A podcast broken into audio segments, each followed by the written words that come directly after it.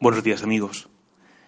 Hoy, en este segundo día de los ejercicios espirituales, me gustaría compartir con vosotros una historia que me sucedió cuando vivía en Roma. Escribí en, mi diario personal esta historia para recordarla siempre y tenerla muy presente en muchos momentos de mi vida.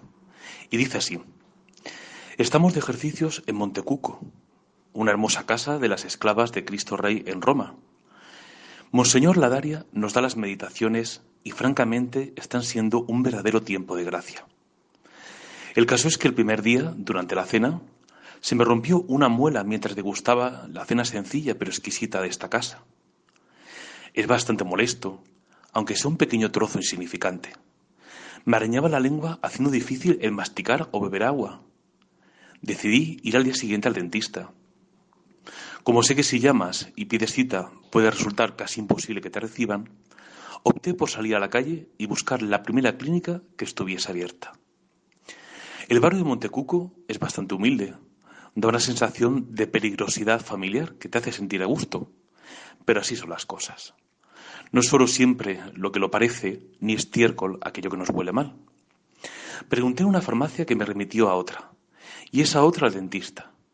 Fue una suerte de autobuses, personas sencillas y coincidencias que resolvió la incidencia dental en cuestión de una, de una hora y media.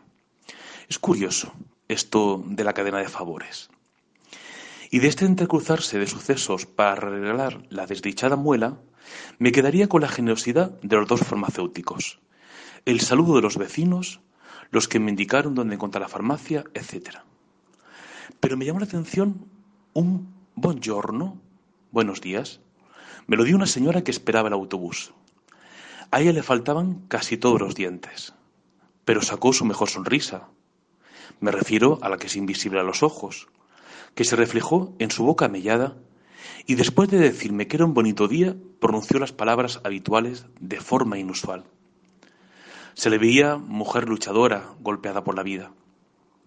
A mí me faltaba un trozo de muela, a ella todas. Yo iba molesto, ella alegre por el sencillo motivo de que esa mañana en Roma había salido el sol. Así son las cosas. En ocasiones cosas y palabras viejas se hacen nuevas por el sencillo hecho de un cambio climatológico. O quizás porque detrás de todo ello alguien hace amanecer. En fin, sea por lo que sea, el buenos días de aquella mujer hizo que en realidad fuese un buen día. Gracias amigos y de todo corazón te deseo feliz día.